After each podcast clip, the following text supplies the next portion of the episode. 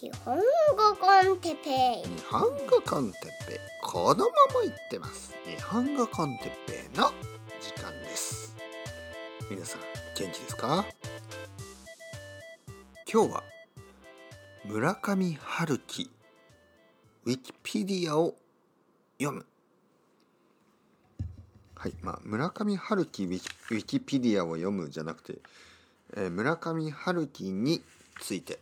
のウィキペディアを読むですね。え、村上春樹？そうですね。ウィキペディアを読む村上春樹についての方がいいかな。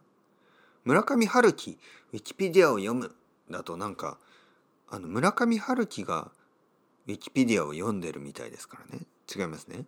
日本語はちょっとちょっと難しい。えー、村上春違うな。なんていうウィキペディアを読む村上春樹についてこれが一番いいのかな？うん。ウィキペディアを読む。でもそれだとちょっとウィキペディアを読むがあのメインみたいになっちゃってますから違いますね。えー村上春樹についての方がいいかな。はい。村上春樹についてまあウィキペディアを読むみたいな感じですね。はい、皆さん、こんにちは。日本語コンテッペイの時間ですね。元気ですか？僕は今日も元気ですよ。今日から少しあの、ゆっくりですね、村上春樹について話そうと思います。まあまあまあまあまあ。あえて、あえて村上春樹について。まあ実はあのまあいろいろな人まあ日本語を勉強してる人でねやっぱりあのまあ日本語を勉強するとまあ何かこう日本語で小説が読みたくなったりとか。でまあその結果村上春樹を読み始める人やまあ自分の母国語でね、えー例えば中国語で村上春樹を全部読んでますとか。英語で村上春樹を全部読んでます。そして日本語でも読みたいみたいなまあファン。村上春樹のファンの人とか。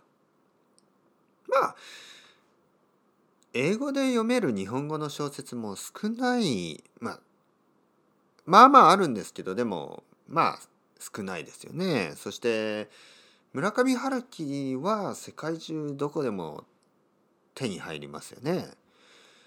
まあそういうまあ何？まあアプローチのしやすさ。まあそのまあ手に取りやすい。手に取りやすいと言いますね。その本が手に入るということですね。買うことができる。手に入りやすさ。手に入りやすさがある、ね、もう手に入りやすいということで村上春樹を読んであ結構面白いなと思ってどんどんどんどん次の本次の本次の本と読んでいくと気がついたらファンになってしまう。しまうというのがなんかちょっとねまあ皆さんあのまずまず説明しないといけないのが村上春樹という作家はですね日本ではちょっと不思議なポジションにあります。まあその理由はですね彼がやっぱりベストセラーであるということそしてあのベストセラーであるということはちょっとあのいわゆる僕みたいな人からはちょっとあの僕みたいな人にとってはちょっと読みにくい。あのいわゆるトレンディーなものをちょっとあの避ける傾向がある人。まあいわゆるなんかヒップスターになりたくない。だけど実はヒップスターでヒップスターになりたくないという自分が一番ヒップだろうみたいな。わかりました？あの僕はいや村上春樹は読まないよ。ということが実はもっとかっこいいでしょみたいな。まあそういうまあ僕たちみたいなちょっとかなりあの本当の意味で浅はかな人たち。本当の意味であのお前それが一番ダサいじゃねえかよ。えーまあそういう、まあ、自分をダサいという自分があのダサくないでしょっていうまあ僕はそのさらにその逆の逆の逆の逆みたいなことを今言ってますよね。まずたくさんの人は村上春樹普通に読みますよね。でその普通に村上春樹を読む読まないよ俺はだって俺はクールだからとまずそこで言ってでも村上春樹を読まないことがクールと思ってる自分はダサいですよねとそこをさらに認めでダサいという自分のことをダサいと言える自分はかっこいいでしょというさらに裏さらにひっくり返すわけです。だからまあ結局は自分が一番かっこいい自分が一番ヒップである自分が一番クールだよというかっこいいでしょということを言いたいがために、えー、村上春樹を読まないふりをして読んでるんですよ結局。まあまあまあまあ。まあとにかく何でもいいです。あえてやっぱりここではねあえてという言葉をまた使いますね。あえて。あえてというのはまあ分かってるんですよ。村上春樹について話すということはそれぐらい日本では難しいことなんですね。まあとにもかくにもねとにもかくにもというのはとにかくということね。とにかくとにもかくにもあのいいんですよ。やっぱり彼は日本を代表する、まあ、日本で一番有名な、まあ、世界で一番有名な日本の小説家これは本当ですよね。これはあの事実です。村上春樹よりも有名な、えー、日本の小説家は今いないですよやっぱり。もちろん夏目漱石とかあの芥川龍之介とかね三島由紀夫とか村上春樹よりももっともっとあの日本ではね日本ではそのクラシックだと言われる人たちもいるんですけどでもやっぱり世界ではですよ。夏目漱石や芥川龍之介やあの大江健三郎やまあいろんな人がいるけどやっぱりやっぱり村上春樹でしょ。うね。というわけで村上春樹についてあのウィキペディアを読んでいこうと思います。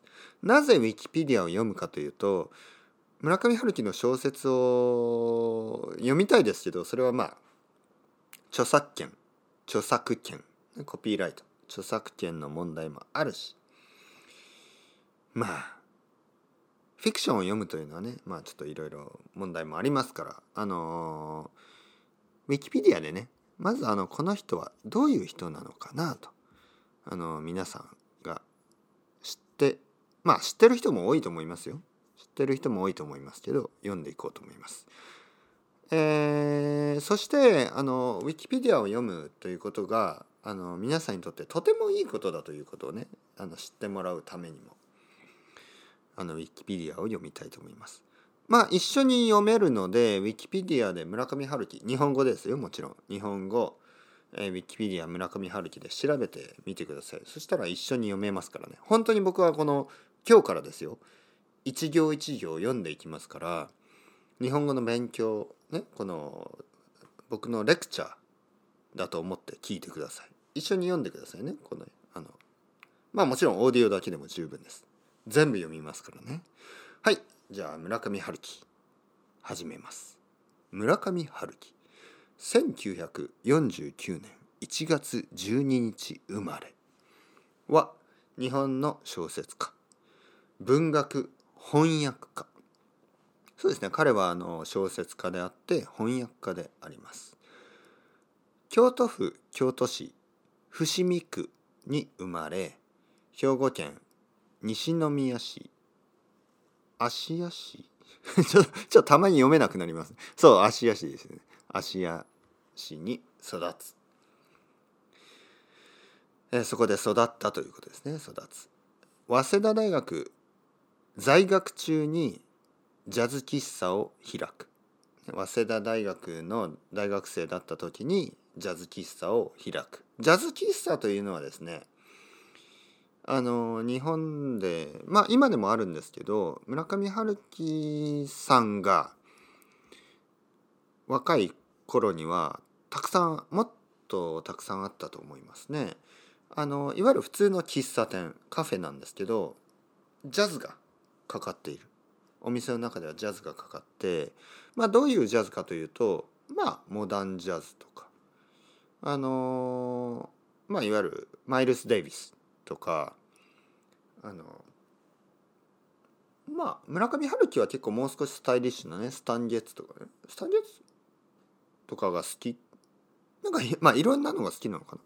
まあちょっとその辺もまた 後で言いますけどまあ普通はですよまあブルーノートとかのジャズがかかってるようなお店。というとちょっと語弊があるのかな。もっとエクスペリメンタルなものとかもありますね多分。あとは日本のフリージャズとかね。ちょっとあのプキープキプキプキそんなんじゃないな。ポキーポキーみたいな。まあまあまあ。とにかく、まあ、ジャズ喫茶を開いた。オーナーになったんですね。そして1979年「風の歌を聴け」で群像新人文学賞を受賞しデビュー「風の歌を聴け」という小説であの新人賞、ね、あのまあ小説家のコンクールみたいなもので優勝したわけです。えー、1987年発表の「ノルウェーの森」ノルウェーの森というノルウェージャンウッドというノルウェーの森というあの小説は2009年時点で上下巻1,000万部を売るベストセラーとなり。まあだから、まあ、このウィキペディアが書かれた2009年までの間に1,000万部を売っている小説なんですよ。ノルウェーの森というのは。1,000万部。10 million copies すごいでしょ？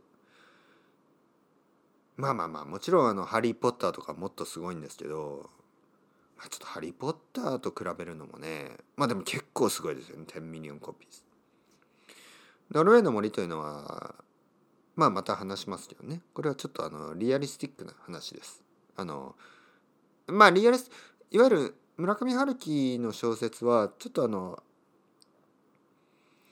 まあちょっとあのファンタジーもちろんあのハイファンタジーじゃないですよ。あのローファンタジーというか。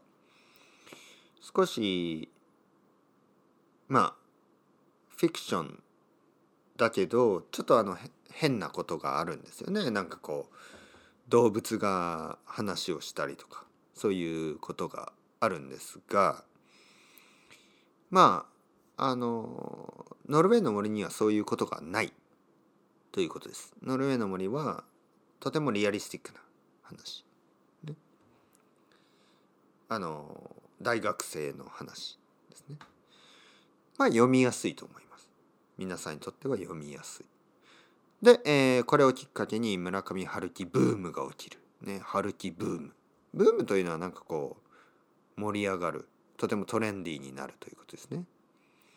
その他の主な作品に羊をめぐる冒険、えー羊をめぐる冒険。これ英語のタイトル何でしたっけ？羊をめぐる。あ、Wild Sheep Chase とかそんなんでしたっけ？そうですね。確か。うん。まあまあまあちょっとちょっと調べないと覚えてない。えー、そして「世界の終わり」と「ハードボイルド・ワンダーランド」えー「ねじ巻き鳥クロニクル」クロニクル。ね「ワインド・バード・クロニクル」みたいな。多分そんなだったえー海辺のカフカ。カフカ・オン・ザ・ショー」えー、1984-1984などがある。日本国外でも人気が高く。海外でもね人気が高く、えー柴田元幸さんですね。あの翻訳家の人。柴田元幸は村上を村上さんを現代アメリカでも大きな影響を持つ影響力を持つ作家の一人と評している。まあ今のねアメリカでもそのまあ村上春樹さんはとてもとてもあの影響力がありますよ。まあ村上春樹を読んでアメリカの作家があのかなりね村上さんにリスペクトをしてるまあそういうことがあると言っている。まあそして2006年フランツ・カフカ賞をアジア圏で初めて受賞し以後日本の作家の中でノーベル文学賞の最有力候補とみなされている。まあこれにはちょっといろいろな意見がありますけどまあノーベルプライズのリタラチャーノーベル文学賞。これをあの取るかもしれないとねいつも言われてるんですけどまあまだまだあの決まってないですね。どうなんですかねノーベル文学賞ってね。まあまあまあまあ。精力的にフィッツジェラルドやフィッツジェラルドあのスコッスコット・フィッツジェラルドですね。いやチャンドラ。これレーモンド・チャンチャンドラ、えー、の作品など翻訳。まあ彼はトランスレーターでもありますからあの翻訳している。そしてまた、えー、随筆随筆というのはエッセイですね。紀行文。これはまあトラベルエッセイみたいな感じかな。紀行文。そしてノンフィクション。これノンフィクションですね。等も多く出版している。まあいろいろ出している。はいここはまあ概要そのあの村上春樹の最初のイントロダクションのとこを読みました。というわけで次回から、えー、村上春樹のウィキペディアを読むシリーズ結構長くなると思いますね。ゆっくり読んでますからね。あの興味がない人いるかもしれないんですけど、まあ、日本語の勉強のために聞いてみてください。興味がある人はお楽しみに。それではまた皆さん。 ciao ciao hasta luego。またねまたね。またね。